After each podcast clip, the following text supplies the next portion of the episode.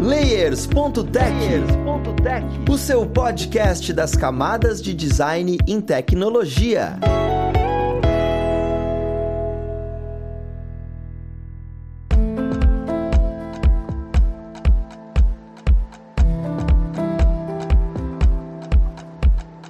Olá, ouvintes! Eu sou o Luiz Lima, designer e professor aqui na plataforma Lura, e vamos para mais um Layers.tech, o seu podcast das camadas de design em tecnologia. E hoje nós vamos falar sobre a dualidade Writing e UI, porque é muito comum você identificar, caramba, quem faz o quê? Essa pessoa que escreve é a pessoa que desenvolve as telas, a pessoa que desenvolve as telas é a pessoa que escreve. O que que, como é que essas duas coisas dos áreas se conversam no dia a dia de trabalho, sabe? E vamos lá pro papo, conhecer que vai ajudar a gente nele. Nós temos aqui hoje como pessoa convidada o Felipe Moura. Ele que é o ex-writer e o ex-designer. E eu consideraria já uma pessoa influencer aí que traz vários posts é, didáticos dentro do LinkedIn. Seja muito bem-vindo, Felipe. Poxa, obrigado Luiz, é uma alegria estar aqui conversando com você e conversando sobre algo que a gente né, ama tanto, que é tecnologia e design, levando um pouquinho de conhecimento e da nossa experiência para os seus ouvintes aí. Muito alegre de estar aqui. Eu que estou feliz em ter a sua presença, Felipe. Assim, a gente realmente faz um, um papel aqui que eu acho importante que, cara, tem gente que não, não conhece algumas coisas. Eu mesmo não conheço um monte de coisa dentro dessa área. E quando eu vou conversando com o pessoal, fica aquele boom na minha cabeça de caramba, é assim que funciona. E, e, eu já queria começar, inclusive, trazendo um dos posts que você colocou no LinkedIn que eu achei super interessante, cara. Que, que era uma pessoa writer pedindo uma tela para escrever e do outro lado tinha uma pessoa UI pedindo texto para conseguir produzir a tela, sabe? Aí eu fiquei tipo, caramba, realmente eu nunca parei para pensar nisso. Como é que funciona o fluxo de produção desses dois times, dessas duas pessoas dentro de um time, sabe? Quem precisa do que, afinal? Como é que a gente lida com essa situação? Então, esse, é, esse post foi um dos que viralizou né, no, no LinkedIn, assim. É, felizmente, confesso que eu não tinha grandes expectativas sobre ele, mas eu vi que é, chamou bastante atenção das pessoas e, para ser bem sincero, essa dualidade, ela me é familiar já antes da, de, do design de experiência com o usuário, né, antes dessa área, porque eu sou publicitário por formação. Então, essa dualidade eu posso reconhecê-la assim desde a época em que eu trabalhei em agência de publicidade, é, que existia entre o redator e o designer gráfico, né? Ali também acontecia essa, essa disputa por quem trabalha primeiro, quase isso ou por quem entrega uma base de, de raciocínio, né, de, de estratégia para o outro, né? Mas uh, falando da experiência do usuário em si, ah, muita gente também né, no próprio LinkedIn comentou: ah, isso aqui, quem começa é o writer, quem começa é o UI, e batendo martelo a esse respeito. A verdade é que cada situação uh, de trabalho ela pode demandar um, que o, um ou outro uh, execute né, o, o trabalho primeiro. É, a gente, claro que eu, eu não vou ser chapa branca aqui, eu vou te dar uma, uma resposta, mas é, nada disso é de fato escrito em pedra, né? Porque as situações elas podem mudar, problemas específicos eles vão demandar essas respostas específicas. Mas existe uma diferença aí na questão do writer e do UI que eu observo pelo menos que o writer ele vai né, desenvolver o conteúdo que vai, vai ser lido, que vai ser interpretado ali na tela do dispositivo pelo usuário, mas o UI ele tá, ele vai ter a preocupação de comportar esse conteúdo, né, de recebê-lo na tela do, do dispositivo, que ele vai ser acomodado ali. E por ele ter esse trabalho de acomodar o conteúdo, eu acredito que seja mais adequado assim, no fluxo de trabalho normal, vou dizer assim, o mais adequado é que ele receba esse conteúdo do writer, né? Porque a partir do momento em que ele vai ter que acomodar aquele, aquele conteúdo na, na tela para o usuário, ele precisa já ter uma noção, pelo menos uma noção do que, que tipo de, de elemento ele vai ter de, de dar ali, né? E não só que tipo, mas o tamanho da, desse elemento também. E de que maneira ele vai conseguir trabalhar isso da melhor forma. Então, por isso, eu acredito que, por mais que eu seja writer e goste da discussão ali que gera isso, mas acredito que, por esse motivo, quem vai começar via de regra assim é o writer mesmo. É, não, e parando para pensar, realmente faz super sentido, né? Eu até vou trazer provavelmente essa pergunta mais pra frente, que é caramba, quando a gente está construindo tela, a, gente fica preocupado com disposição, a gente fica preocupado com diagramação. E, e assim, para quem já diagramou, para quem está na gente, por algum motivo você já trabalhou com design gráfico e diagramou, existiu uma mudança, por exemplo, de tipografia, existiu uma mudança de texto, altera tudo que você fez na tela, porque uma coisa está realmente conversando com a outra, sabe? E, e aí já vem a minha pergunta, que é, você disse que é writer o, o quanto de, que você hoje conhece sobre o AI, né? Se você conhece muito ou conhece pouco, e se isso te ajuda no, no, na execução do dia a dia, sabe? Das suas tarefas. Porque, às vezes, quem vem de, de writing foge um pouco e tá um pouco distante de UI, mas o tanto que isso conversa, a gente precisa conhecer de UI para atuar como writer? É uma última pergunta. Sobre a questão da, de acomodar uh, o conteúdo que você tocou esse ponto é curioso, né? Na verdade, é interessante a gente pensar que uma coisa é você trabalhar visualmente uma frase que, por mais simples que seja, ela possui um significado e ela carrega uma mensagem em si. Outra coisa é você ter que acomodar a lore em Y, assim, né? numa tela, porque muda absolutamente o, a dinâmica do que você está fazendo ali, o sentido que você está dando para aquela mensagem, para aquela tela. Agora, você usou uma expressão que eu acho que é exatamente essa.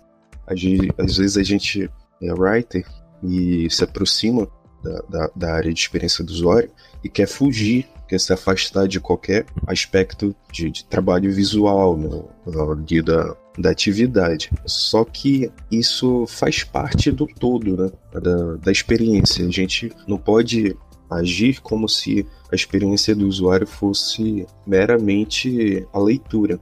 Até quando o, o produto em si é um livro, por exemplo, existe uma grande preocupação com o, a interface daquele livro, com o aspecto visual. Então, uh, não tem como a gente só querer trabalhar com bloco de notas e o Word. Assim. É muito importante o writer ter boas noções do trabalho de UI porque, claro que isso não é assim, não quero também deixar ninguém em pânico, achando que vai ter que, poxa, então, para trabalhar com Writer você tem que ser um, um monstro do, do, Photoshop, do Figma, do, do XD. Mas, na verdade, é importante porque você vai poder auxiliar o seu time na verdade, o mercado fala cada vez mais a respeito do aquele profissional T-shaped, né? Cara com uma grande base, assim, uma, uma base ampla e um conhecimento específico, profundo, né? Então é muito importante a gente ter essa, esse conhecimento, pelo menos básico, mas significante, de UI para conseguir dar suporte para o time também. E principalmente no tocante sua própria, ao nosso próprio trabalho, conseguir desenvolver um trabalho mais consistente, porque você consegue tanto dar suporte quanto indicar é, que elementos podem auxiliar na transmissão da mensagem que você está produzindo ali através do seu conteúdo. Né? Não é só o conteúdo em si, claro que o conteúdo é, é importantíssimo, a, a forma como você escreveu é importante, mas também a forma como aquilo é visto, né? a forma como aquilo é lido. E tendo conhecimento, pelo menos um conhecimento básico nessa parte visual né, do UI, você consegue direcionar também, consegue auxiliar também nesse sentido. Assim. Eu sou absolutamente contra aquelas vagas também de, do LinkedIn que, nossa, e às vezes você vai ver assim, ah, vale para é, UX Writer. Aí os, os requisitos. Não, não tem assim, não tem Word, mas tem é, Photoshop nível máximo, né? tem XD, assim, batendo no teto, entendeu? Nossa, isso dá uma tristeza, porque parece que a pessoa, eu não sei de onde a, a pessoa tirou aquelas informações como se fosse requisito para a vaga, né? Mas é, isso é muito estranho. Eu sou contra isso, mas eu reconheço que é importante ter esse conhecimento é, básico sobre a área para auxiliar também. É, é uma percepção porque, assim, a gente conversa bastante aqui sobre essas várias áreas e tudo, e o mercado, ele tá amadurecendo, né? É. Então, muitas das empresas veem e falam, oh, eu quero uma pessoa writer porque eu sei que isso é importante, mas não sabe exatamente o que a pessoa writer faz. Acha que é a pessoa que vai construir tela, junto com fazer pesquisa. Então, fica, fica naquela dualidade, você tem que além de fazer o seu papel, educar o ambiente que você está trabalhando muitas vezes para falar, olha, é isso daqui que eu tenho a especialidade. Se você me colocar para fazer tal coisa além disso, a gente vai perder qualidade do produto porque não é a minha expertise. Apesar de eu conseguir, pelo menos, conversar com essa pessoa.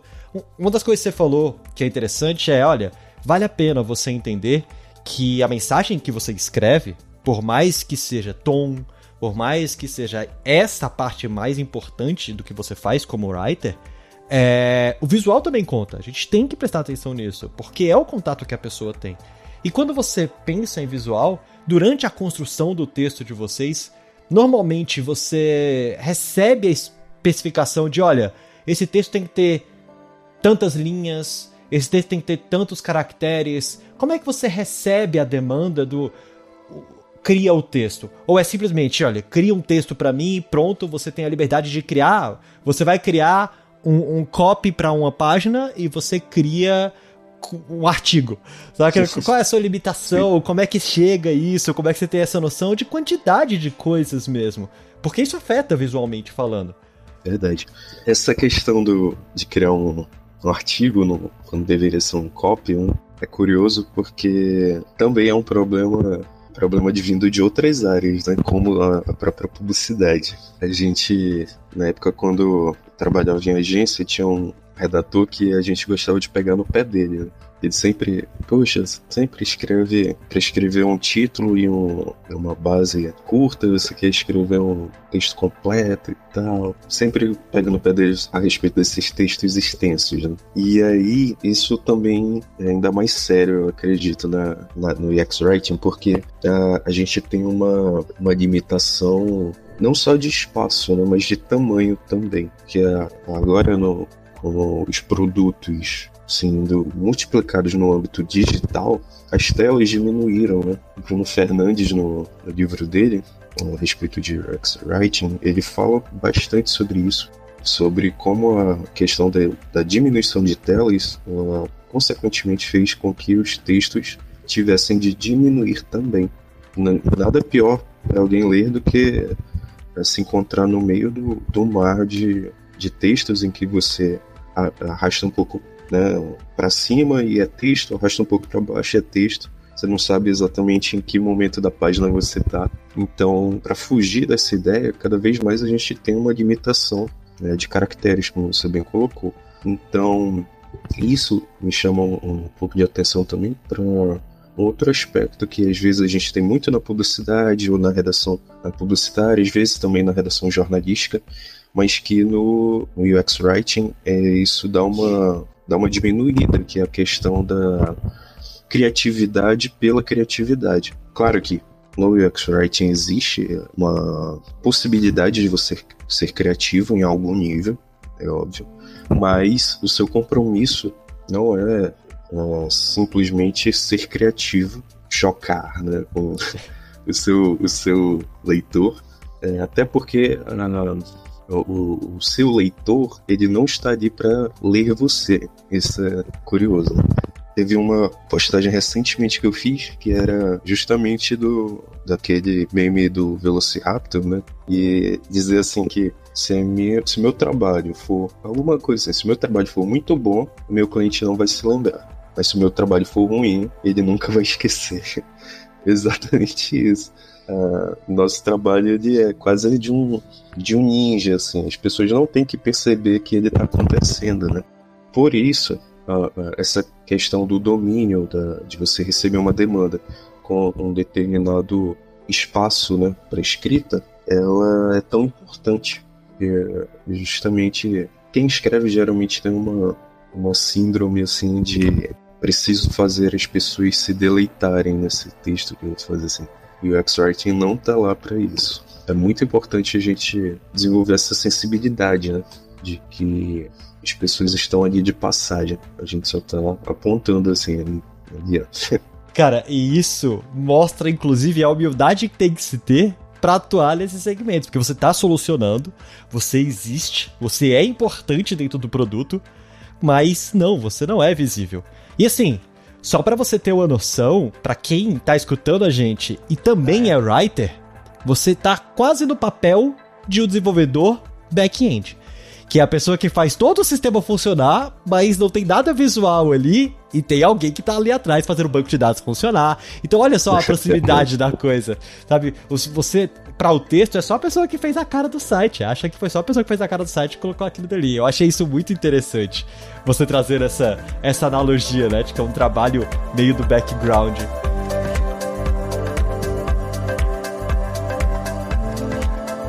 E assim, a questão de você ter falado sobre boa escrita é importante, porque às vezes isso é, é o principal papel, né? E vem ganhando cada vez mais força entender sobre isso. Como é que eu me aperfeiçoo nisso? Sabe? Qual é o background técnico que eu preciso ter e preciso desenvolver para que eu consiga olhar e falar: caramba, eu sou uma pessoa UX-Writer. Eu tô perguntando isso agora, já fiz essa pergunta em alguns momentos e outros episódios sobre Write, mas é porque agora a gente tem de maneira muito mais consolidada o famoso chat GPT. Uhum. E como é que isso interfere, sabe, no background técnico que você precisa ter para ser uma pessoa writer? É, tá mais tranquilo, a gente pode utilizar dessa ferramenta de inteligência artificial no dia a dia, não é algo aconselhável. Eu queria um pouco mais de um disclaimer seu sobre isso. Olha, o tanto que pessoas não técnicas hoje conseguem ser writer, ou a gente continua tendo que ter esse background técnico, apesar de poder ter esse auxílio, sabe? Eu queria um pouquinho da sua visão sobre a inteligência artificial, com a questão de writer. Bom, primeira questão, né? Qualquer pessoa nesse sentido pode uh, ser writer ou qual o background técnico necessário. Tecnicamente, qualquer pessoa que tenha vencido a etapa da alfabetização ali vai conseguir é, escrever alguma coisa nesse sentido, né? Mas é, para fazer um, um trabalho é, de writer é, significante, né? Assim, relevante e não só para o público, mas consequentemente para a organização para qual esse profissional trabalha, né? E esse isso é um dos pontos que me, me fascina no trabalho de, de experiência com, do usuário, é, que é justamente você tirar um pouco da subjetividade é, do trabalho de é, artístico, assim, de produção textual, produção gráfica, você consegue uh, mensurar com mais um pouco mais de exatidão é, os resultados ali. Para isso, é necessário sim que você tenha uh, um background técnico, acho que principalmente no qual você possa produzir um portfólio relevante. Você possui o conhecimento, você possui a prática daquilo, né? Então, logo você consegue demonstrar a sua experiência. Então, para isso é muito importante ter um, um conhecimento técnico para que a gente consiga não só fazer o trabalho, mas fazer um trabalho bom, né? não flertar com, com amadorismo, porque isso no final do, do dia prejudica o mercado inteiro. Né? Sobre o chat GPT, é uma ferramenta bastante útil, né? Ela Ainda tem, obviamente, ainda tem limitações assim, mas a tendência é que ela, com o passar do tempo, seja cada vez mais aperfeiçoada. Eu, particularmente, acho muito interessante, acho até às vezes divertido você brincar um pouco com ela. Mas assim, pro writer, eu acho que é uma boa ferramenta no aspecto uh, de suporte, né? Quando uh, você tá, precisa de, de ideias ou quer ventilar um pouco as suas opções.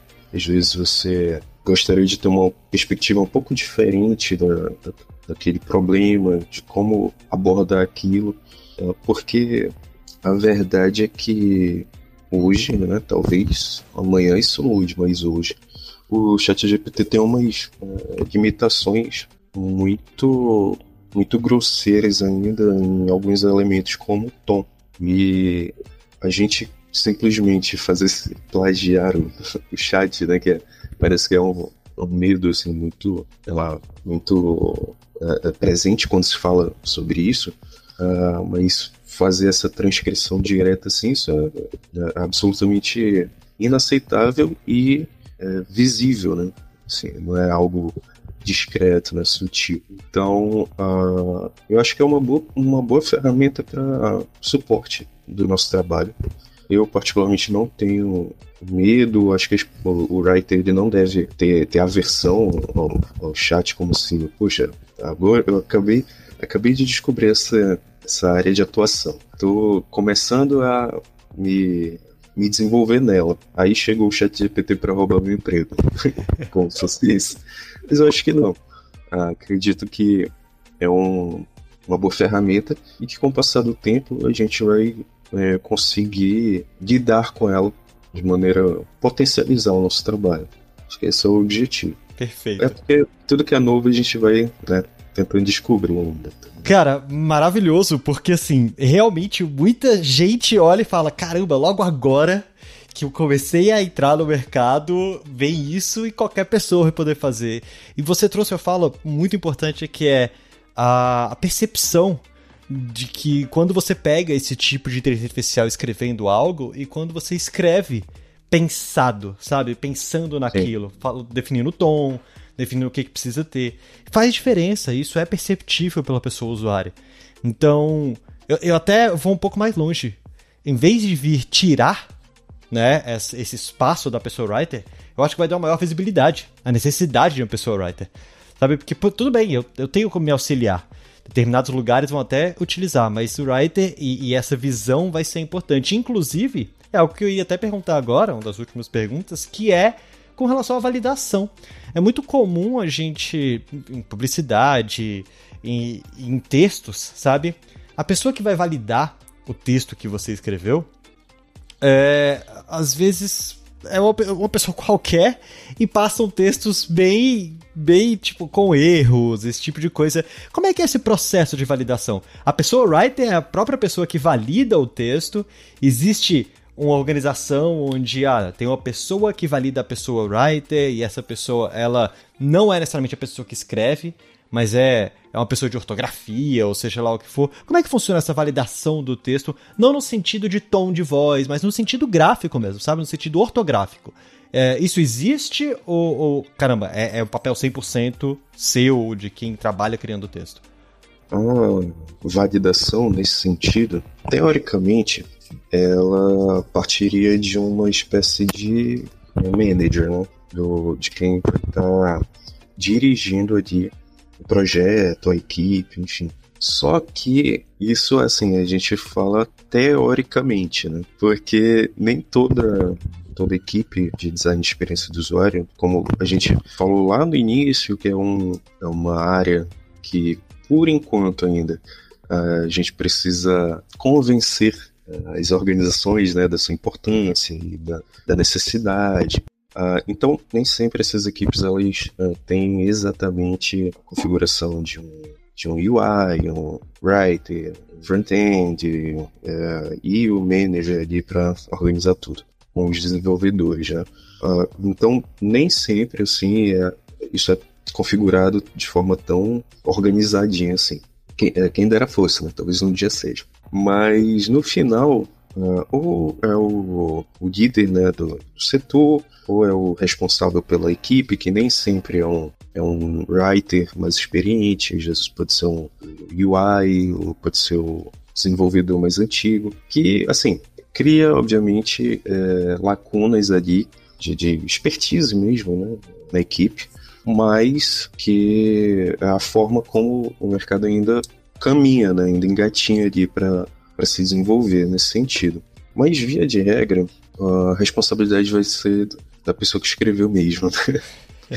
ainda mais que, poxa, ah, mas o meu revisor, ah, Alberto, é, com 15 anos aqui de, de mercado e fera que Python não conseguiu perceber que tinha um erro ortográfico aqui na, na minha, no meu texto. Então é, é um pouco difícil você lançar essa responsabilidade para outra pessoa, né, para o teu revisor.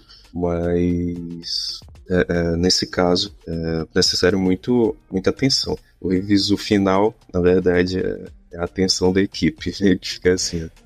É, não, hoje o trabalho colaborativo tá muito forte, né? Então, Nossa. querendo ou não, é, você é uma pessoa que vai carregar um nome de writer. Então vou esperar que você seja a pessoa é que escreva. Vou esperar que você seja Dom Casmurro, sabe? Que você escreva coisas assim. Então, Exatamente. Então, é, é, isso acontece com toda profissão, tá, pessoas? Eu, eu fiz física na faculdade e, e um dia é uma pessoa olhou pra mim e falou: Cara, como é que faz um pudim? Eu, eu sei lá. Por que, que você acha? Físico sabe um monte de coisa. Ué, não é assim que funciona. Realmente, essa ligação aí. então, ah, tem pessoas que fazem ligações bem esdrúxulas, mas sim, um double check é super importante. E, e e eu acho legal, a gente falou sobre a questão da humildade de construir um produto onde você não vai ser o foco, e a mesma coisa para revisão. Né? Você escreve e ter um olhar de fora também ajuda, mesmo que não é. seja uma pessoa focada em texto, é, te mostra uma coisa, olha, isso daqui tá correto, aquilo dali tá deixou passar porque você tá ali dentro, imerso o tempo todo e pode ser que alguma coisa aconteça. Maravilhoso, Felipe. Cara, eu agradeço muito sua presença, né? Assim, deu para entender legal como é que funciona esse papel da pessoa writer com o time de UI, né? O tanto que a gente precisa conhecer de texto, o que que é, influencia a tela e que você faz parte da, da produção. Olha, eu não vou construir a tela, mas faz parte de entender sobre tela ou construir um texto curto, entender que eu tenho várias dimensões de tela e eu tenho limites de quantidade de caractere que eu posso trabalhar. Que Sim. tom não é uma coisa que, que é, é, só sentido. Se eu não apresentar isso de uma maneira agradável, é, o, o tom vai destoar também. Então isso é muito legal. Saber que, que a pessoa writer precisa estar próximo, precisa conhecer.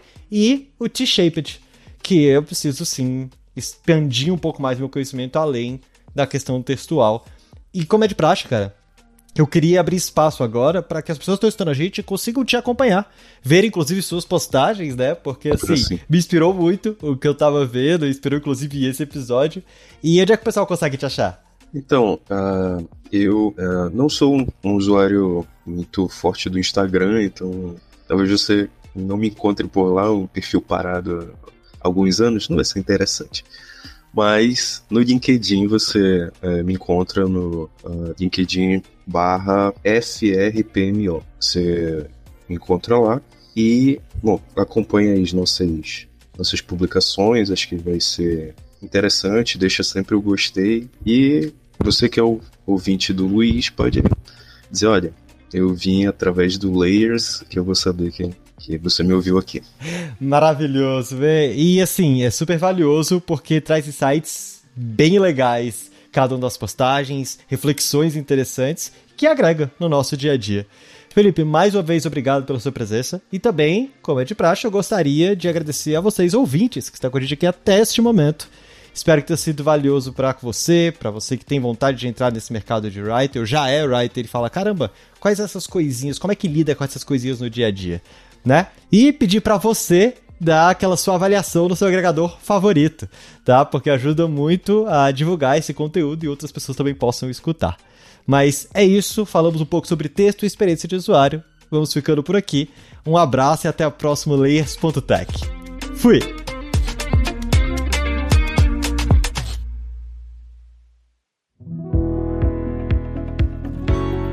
Este podcast foi produzido pela Alura Mergulhe em Tecnologia. E Faculdade FIAP. Let's Rock the Future. Edição Rede Gigahertz de Podcasts.